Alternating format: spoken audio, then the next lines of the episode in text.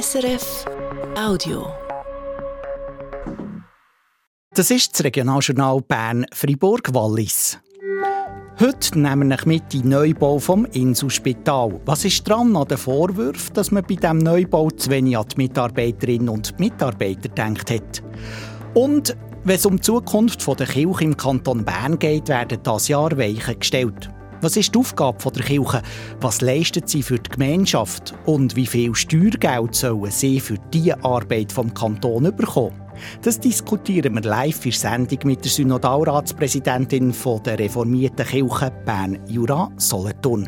Am Mikrofon der Christian Lichti. Zuerst noch zu dem. Der Freiburger Kantonalbank ist es im letzten Jahr gut gelaufen. Sie hat den Vormittag ihre Geschäftszahlen bekannt gegeben, unter anderem mit einem Rekordgewinn von 160 Millionen Franken. Dank diesem Gewinn gibt es für den Kanton einen unerwarteten Geldsegen. Oliver Kempa. Fast 86 Millionen Franken zahlt die Freiburger Kantonalbank das Jahr an Kanton, die Gemeinden und die Pfarreien aus. Darin eingerechnet sind Steuern, Zinsen und Abgeltung von der Staatsgarantie, die jedes Jahr anfallen. Dazu kommt das Jahr aber einmalig ein Betrag von fast 20 Millionen Franken, den der Kanton Freiburg als Hauptaktionär von der Freiburger Kantonalbank bekommt. Einen speziellen Grund dafür gäbe es nicht, hat es bei der Bank auf Anfrage geheissen. Wir haben sich einfach entschieden, das zu machen, weil es der Bank wirtschaftlich so gut laufe und man sich es leisten dem Kanton etwas zurückzugeben. Der Betrag sei gar nicht an irgendwelche Auflagen geknüpft oder für irgendeinen bestimmten Zweck vorgesehen. Vom Kanton gibt es noch keine Informationen, was er mit dem Zustupf machen will. Und die Freiburger Kantonalbank kann immer noch fast 90 Millionen Franken in ihre eigenen Reserven stecken. Die betragen mittlerweile rund 2,5 Milliarden Franken. Darum rechnet die Bank auch für das Jahr, trotz verschiedener Krisen auf der Welt, mit einem soliden Geschäftsjahr. Wir bleiben noch gerade im Kanton Freiburg. Der will seine regionalen Medien finanziell unter die Arme greifen. Medienförderung zeigt zwar eigentlich Aufgabe vom Bund, schreibt die Freiburger Kantonsregierung ihre Mitteilung, aber weil sich dort kurzfristig gerade keine neue Lösung abzeichnet, will man für das Überbrücken in den nächsten Jahren mit Kantonsgeldern aushelfen. Zum Beispiel übernimmt der Kanton in den nächsten vier Jahren die Hälfte der Kosten, die die Freiburger Lokalmedien für einen Nachrichtendienst von Keystone SDA müssen zahlen Insgesamt rechnet der Kanton mit Kosten von knapp 4 Millionen Franken. Neun Jahre lang haben Fachleute am neuen Hauptgebäude vom Inselspital zu Bern geplant und gebaut. Seit dem letzten September läuft der Betrieb. Nicht alles sei an diesem topmodernen Bau gut, berichten Mitarbeiterinnen und Mitarbeiter. Sogar vor einer Fehlplanung ist die Rede. Wir haben die Tage darüber berichtet. Den Nachmittag haben die Verantwortlichen auf einem Rundgang gesagt, wie sie es sehen. Bevor wir sie reden fasst Thomas Pressmann die Kritikpunkte zusammen. Die Kritik kommt von Mitarbeiterinnen und Mitarbeitern. Es ist die. Das Arbeiten ist schwierig in diesem neuen Gebäude. Die Luft ist stickig, für das Personal hat es kaum Verpflegungsmöglichkeiten, die Garderoben sind gar nicht praktisch. Und die Wege zu WC oder Material für Patientinnen und Patienten sind lang. Irritierend sie auch, dass das Pflegepersonal auf den Gängen an Laptops Rapport schreiben Eine Person hat dazu ein SRF ein Interview gegeben. Die Stimme dieser Person ist verfremdet wegen der Anonymität. Sie sagt, was vor allem stört, sei, dass das alles ein Zeichen sei von fehlender Wertschätzung. Das vermittelt einem das Gefühl, man ist, man ist es halt nicht wert. Man arbeitet dort mit dem, was ihm zur Verfügung steht. Das längt und der Rest ist egal. Und das finde ich schon, das finde ich sehr schade, ja. Das ist enttäuschend. Die Stimmung ist schlecht, viele Leute sind gegen wieder krank. Das sagen verschiedene Personen. Das also die Kritik. Die Inselgruppe haben wir letzte Woche kontaktiert. Sie hat schriftlich Stellung genommen. Besitz. Diesen Nachmittag sind die Verantwortlichen hergestanden und haben Thomas Pressmann vor Ort gezeigt, wie es aussieht. Zum Beispiel die Garderobe. Die ist im zweiten Untergeschoss, gerade neben der Tiefgarage. Die Lüftung ist laut am Arbeiten. Garderobenchef und der Raum selber sind aus Sicht von Abel Müller-Hübenthal in Ordnung. Er ist zuständig für das Gebäude. Wenn Sie in ein Sportstudio gehen oder auch in ein anderes Spital, dann ist das äh, ein normaler Standard. Wir haben hier über 2000 Garderoben. Die Garderoben brauchen auch sehr viel Platz. Und es ist schon so, dass das nach den geltenden Standards geplant wurde und umgesetzt wurde. Handlungsbedarf gäbe es nicht. Ein weiterer grosser Kritikpunkt, die Wege für das Pflegepersonal im neuen Spitalhaus sind zu lang. Die Wege von den Pausenräumen zu den WC, aber auch zum Material für Patienten, zu den Zimmern der Leute. Diese Kritik lässt Paula Adomeit, die Chefin vom Pflegepersonal, nicht gelten. Sie führt die zweite oberste Stock vom Haus mit 18 Etagen. Auf der einen Seite, auf der Seite bei den Fenstern, sind die Zimmer der Patientinnen und Patienten. Auf der anderen Seite vom Gang hat es verschiedene Arbeitsräume. Und dort hat sie den Gängen ein paar Meter Schäfte mit Ablageflächen und Material. Lange Wege? Nein, sagt Paula Adomeit. Es gäbe sogenannte Floor Stations. Wir haben Flow Stations gebaut, quasi in Nischen, wo wir im Prinzip das Material vorhalten, wo wir Möglichkeiten geschaffen haben, schnell zusammenzukommen, sich schnell abzusprechen und dann wieder dort wegzukommen und wieder weiter arbeiten zu können. Auch die WC und Pausenräume für die Mitarbeiterinnen und Mitarbeiter sind nach. Und dass Patientinnen und Patienten lange müssten warten das ist nicht der Fall. Patientensicherheit, Patientenversorgung ist zu jeder Zeit gewährleistet. Und wir haben durch die größeren Abteilungen mehr Menschen auf der Schicht. Und äh, dadurch gibt es auch mehr Synergien zur Zusammenarbeit. Und es gibt dadurch eigentlich nicht Wartezeiten. Direktorin für Pflege und Direktor für Immobilien führen weiter durchs neue Gebäude.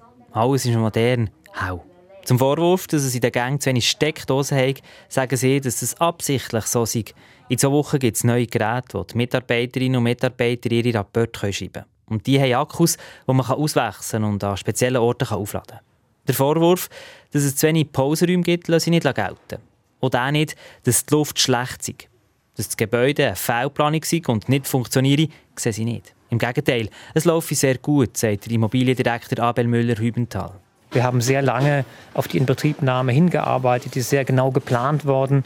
Äh, Teams haben sehr lange äh, diese Inbetriebnahme vorbereitet und äh, deswegen gibt es bis heute auch keinen nennenswerten Ausfall an technischer Infrastruktur und darauf sind wir sehr stolz.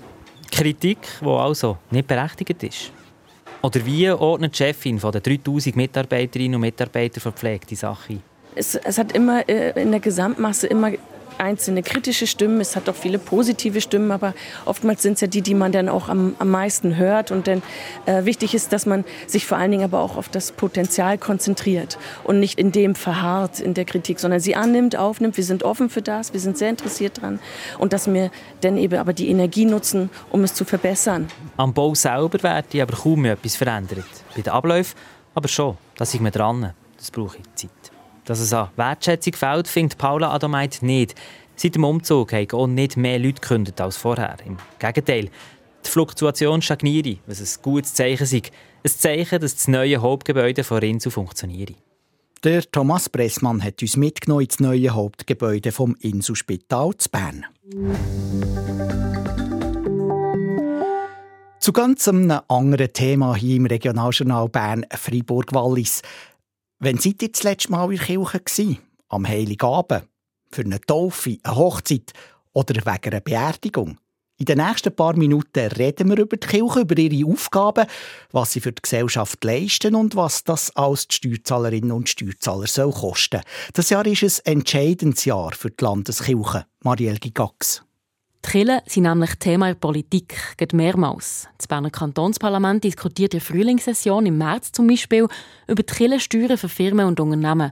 Grossrätinnen und Grossräte von FDP, GLP, Mitte und SVP wollen diese Steuern abschaffen. Ihnen passt nicht, dass Unternehmen, die per se keinen Glauben haben, eine Institution finanzieren sollen, die teilweise auch andere Interessen vertritt. Zum Beispiel bei Abstimmung von Konzernverantwortungsinitiativen. Dann gibt es andere Vorstöße, die die römisch-katholische Kirche dazu bringen dass sie mehr Macht für Übergriff und Missbrauch zu verhindern. Im Herbst steht dann auch der nächste Brocken an. Der Grosse Rat entscheidet darüber, was alle Leistungen von Kirchen im Kanton in den nächsten Jahren sollen kosten Konkrete Leistungsverträge gibt es nicht. Leistungen, die die Landeskirchen für Gesellschaften bringen, werden ausgehandelt und jährlich abgegolten. Leistungen rund um Integration, Altersnachmittag oder Familienberatung. Da geht es um Millionen, die aus der allgemeinen Staatskasse zu den Landeskirchen gehen. Nicht eingerechnet sind dabei die Kirchensteuern, die die Mitglieder von Kirchen auch noch zahlen. Vor diesen entscheidenden Debatten ist die bernische Landeskirche vor die Medien gestanden. Die reformierte Kirche Bern-Jura-Solothurn, die katholische Kirche Region Bern und die christkatholische Landeskirche. Sie haben aufgezeigt, was sie alles machen, wie viel freiwillige Arbeit dahinter steckt, was die Arbeit der Kirche der Gesellschaft bringt, aber auch, was die geleisteten Stunden eigentlich kosten würden.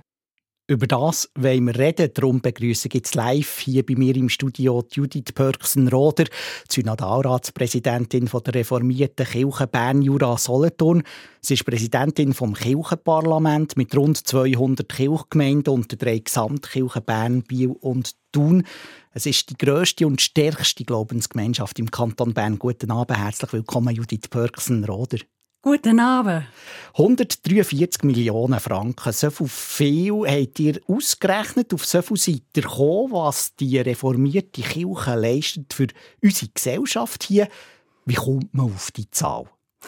Der Kanton hat uns das vorgegeben, wie wir die Zahlen errechnen. Also, das sind ähm, Zahlen aus verschiedenen Bereichen, aus dem sozialen Bereich, kulturell, aus der Bildung, ähm, Kirchgemeinden leisten ähm, Angebot für ältere Menschen, für Seniorinnen und Senioren, aber auch für Jugendliche. Jugendtreffs gibt's.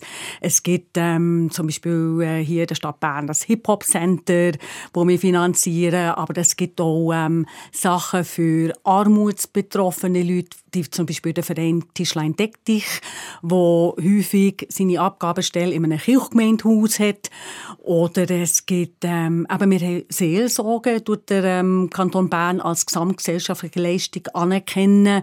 Wir haben Seelsorgerinnen und Seelsorger in vielen Heimen, aber auch in Spitälern, in Gefängnissen, in Asylzentren. Also ganz eine grosse Palette, ganz die ihr anbietet. Wie muss ich mir das vorstellen? Ist da jemand nebendran gestanden mit der Stoppuhr und hat Strichli gemacht oder wie läuft das? nein, nein, nein. ja, also die spielen jetzt vielleicht auch an auf die, auf die ähm, enorme Anzahl von freiwilligen Stunden, ähm, ehrenamtlichen Stunden, die geleistet wurden. Ja, der Kanton hat uns da ähm, ein Formular vorgegeben, wie man das muss ähm, aufschreiben. Ähm, wir als evangelische reformierte Kirche haben das sehr ähm, äh, so ein bisschen, ähm, konservativ effektiv berechnet. Also, wenn ihr, äh, zum also nicht einfach aufrunden und Nein. sagen, da tun wir noch ein paar Stunden drauf. Nein, genau. Wenn ihr zum Beispiel ähm, daheim einen Kuchen backt für einen Anlass, ähm, dann ähm, könnt ihr das nicht einfach aufschreiben. Also, also wir haben ähm, aber immerhin ausgerechnet, dass alle drei bernische Landeskirchen ein Volumen von ehrenamtlicher Arbeit haben, ähm, wo 400 Vollzeitstellen entspricht. Also immerhin, also 400 Leute, die voll arbeiten für das Gemeinwohl. Also ziemlich viel. Judith Pörksenroder, wie grenzt man denn da die freiwillige Arbeit ab? Also ich denke, ein Haufen Leute kämen es gar nicht in den Sinn, wenn sie für die Kirche freiwillig arbeiten, die hohle Hand zu machen. Das ist ja so. Das ist auch ähm, ungewohnt für unsere Freiwilligen, dass sie überhaupt das müssen aufschreiben. das hat auch ein bisschen äh, erst zu reden gegeben, aber Gott sei Dank haben sie sich darauf eingeladen. Denn für uns ist es schon wichtig, dass wir jetzt ausweisen, transparent machen, also der Politik gegenüber, aber auch in der Öffentlichkeit, was wir ausmachen. Wir merken einfach, ähm, dass, dass es irgendwie weniger bekannt wird. Man, man weiss, da ist die Kirche, aber was da ausläuft, das weiß man doch weniger häufig. Jetzt ist die Kirche ja im März in der äh, Frühlingssession vom Kantonsparlament ein Thema. Es geht darum, wir haben es vorhin gehört, ob Firmen und Unternehmen künftig noch freiwillig dürfen Kirchensteuer zahlen. Was würde das jetzt zum Beispiel für euch, für die reformierte Kirche bedeuten? Ja, wir gehen davon aus, dass, dass ein System von freiwilliger Kirchensteuer nicht verhält. Wenn wir auf Neuenburg schauen, dann ähm, sehen wir, dass de facto die Steuern nicht freiwillig gegeben werden, sondern eingespart werden. Also niemand zahlt gerne Steuern? Nein, genau. das ist ja so.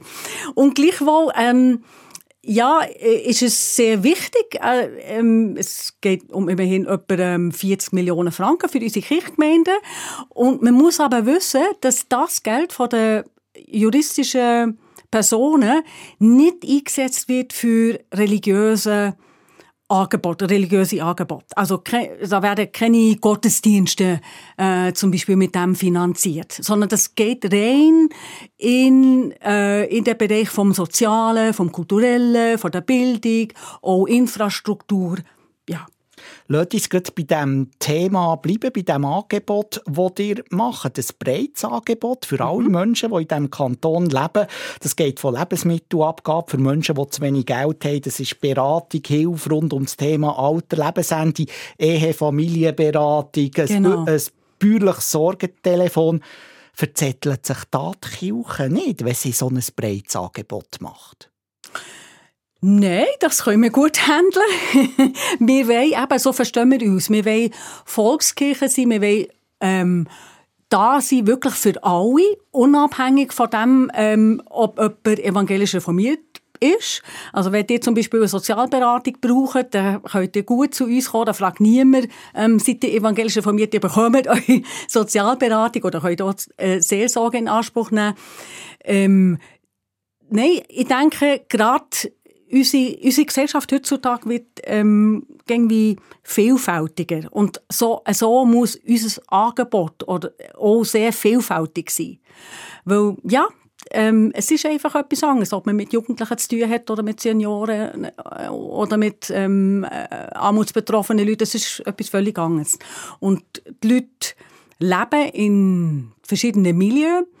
Aber uns ist es eben ein Anliegen, dass wir da sind für den Zusammenhalt von der Gesellschaft, dass wir so den Kit von der Gesellschaft bilden. Also irgendwo durch den Leim, kann man sagen. Der Leim, genau, genau. Jetzt, eben zum Thema Kirche haben alle irgendeine Haltung, alle eine Meinung. Zum Thema Glauben auch. Jetzt könnten ja kritische Stimmen auch sagen, ja, die Kirche soll sich doch einfach auf den Kern zurückbesinnen, auf die Theologie, auf die Verkündung vom Evangelium. Mhm. Das macht sie auch, indem sie wirklich ähm, die frohe Botschaft ist wirklich für alle da.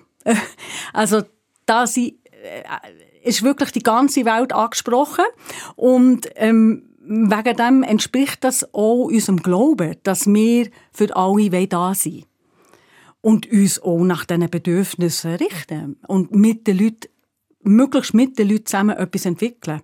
Zusammenarbeit auch mit Vereinen vor Ort ist uns ganz wichtig. Zusammenarbeit untereinander, aber auch mit anderen Religionsgemeinschaften, wo das möglich ist. Es gibt im Kanton Bern ja einen Haufen Glaubensgemeinschaften. Die äh, reformierte Kirche ist die stärkste, die mhm. anerkannte Landeskirche. Jetzt gibt es aber noch einen Haufen Freikirchen. Wenn man die Landkarte mhm. der Glaubensgemeinschaften schaut, dann sieht man da, dass irgendwo auf dieser Religionskarte über 300 Religionsgemeinschaften bestehen im Kanton Bern die ohne Beitrag leisten, wie die Landeskirchen im Grunde genommen auch. Denken da an die Freikirchen zum Beispiel, hätten sie nicht ohne das Recht von diesen Geldern, die da von der Kanton, aus der Steuerkasse, aus der allgemeinen Steuerkasse an die Kirchen gehen, hätten sie nicht ohne das Recht, ein Stück von diesem Kuchen überzukommen? Mhm. Also Vielleicht entwickelt sich da ja auch etwas in diese Richtung. Ähm, also würdet ihr dann sagen, ja, wir geben etwas an? also es ist so, dass wir als gerade speziell als evangelisch reformierte Kirche haben wir ja eine lange Tradition. Ähm, über 200 ja, Jahre. Über 200 Früher Jahre. die Kirchengüter gehabt. Genau. Viele sagen, ja, es sei ein alter Zopf, den man abschneiden sollte. Ja, aber wir, wir haben ähm, historisch gewach, äh, eine historisch gewachsene, gewachsene enge Verbindung. Ähm, jetzt vorletzt ist das auf neue Füße gestellt worden mit dem Landeskirchengesetz. Ähm, seit 2020 sind äh, Pfarrpersonen, die vorher beim Kanton angestellt waren, bei uns angestellt. Und ähm, ja, also da, da, das Verhältnis Kirche-Staat hat man weiterentwickelt und jetzt haben wir eine Partnerschaft Kirche-Staat. Ich ähm, äh, denke, es ist möglich, dass, dass sich ähm, das Verhältnis äh, zu, vom Kanton zu anderen Religionsgemeinschaften ja eventuell auch weiterentwickeln Das sehen wir dann. Und welche Haltung nehmt ihr jetzt da ein? Ihr seid ja eigentlich eben die grösste Glaubensgemeinschaft. Ja. Sagen ihr ja. jetzt, das hat Platz und sie sollen auch von diesen Geldern können profitieren Ja, wir, haben, wir finden, wir haben dort eine Verantwortung. Wir gehen schon eigentlich in diese Richtung, weil wir unterstützen zum Beispiel das Haus der Religionen. Wir haben einen Verein ähm, multireligiöse Seelsorge, ähm, wo geschaut wird, dass auch Leute aus anderen Religionsgemeinschaften ähm, eine Seelsorgerin oder Seelsorger von ihrer Religionsgemeinschaft bekommen. Also wir äh, sind wirklich offen für eine, für eine weitere Entwicklung. Wir, wie gesagt, wir arbeiten auch zusammen, wo es möglich ist. Ähm, Wir haben äh, zum Beispiel eine enge Verbundenheit natürlich mit dem EGW, mit dem Evangelischen Gemeinschaftswerk. Es gibt noch andere landeskirchliche Gemeinschaften. Es gibt die Allianzbewegung, ähm, wo, wo, man, wo man auch ähm, äh, zusammen ein Projekt hat. Ähm, es gibt äh, Zusammenschluss wie, ah, excuse, AKIB, Arbeitsgemeinschaft der Kirchen in der, Region, in der Region Bern, wo, wo die verschiedensten Glaubensgemeinschaften, und da gehören auch, gehört auch zum Beispiel die Heilsarmee dazu, oder die Baptisten, die Mennoniten, das gibt's das gibt's. Und das fördert mich sehr. Wir finden, eben, gerade weil wir die ähm, zahlenmässig grössten sind, haben wir dort auch Verantwortung. Und jetzt hat ja ein Bericht von 2018 vom Kanton Bern, der hat besondere Privilegien, die die Landeskirchen haben, neben das, dass der Geldfluss ziemlich klar geregelt wird, jetzt so neu in diesem Jahr. Mhm. Aber, wie gesagt, eben, wir, wir, wir möchten auch unsere Verantwortung dort wahrnehmen. Ihr seid beim Regionaljournal Bern Freiburg-Wallis live im Studio ist Judith Pörksen-Roder, Synodalratspräsidentin der reformierten Kirche Bern-Jura-Solothurn. Wenn wir über die Leistungen der Kirche reden, von der Landeskirche, die sie für unsere Gesellschaft erbringen, dann müssen wir auch noch über einen Trend reden von unserer Gesellschaft. Gegen mehr Leute mhm. treten aus der Kirche ausgehören, nicht mehr dazu. Eine Trendrechnung vom Kanton Bern geht davon aus, dass der Mitgliederbestand massiv abnimmt, von 68 Prozent auf rund 50 Prozent in ein paar Jahren. Stellt sich dann nicht umso dringender die Frage, ob es noch gerechtfertigt ist, dass die Landeskirchen auf dem Niveau, wo sie heute haben, weiterhin Steuergelder bekommen? Ja, jeder Austritt ist schmerzhaft, weil ich denke, dass wir die Herausforderungen, die wir als Gesellschaft und als Kirche zu bewältigen haben, wirklich, ähm, dass wir da müssen zusammenstehen und dass wir auch alle Leute brauchen für das.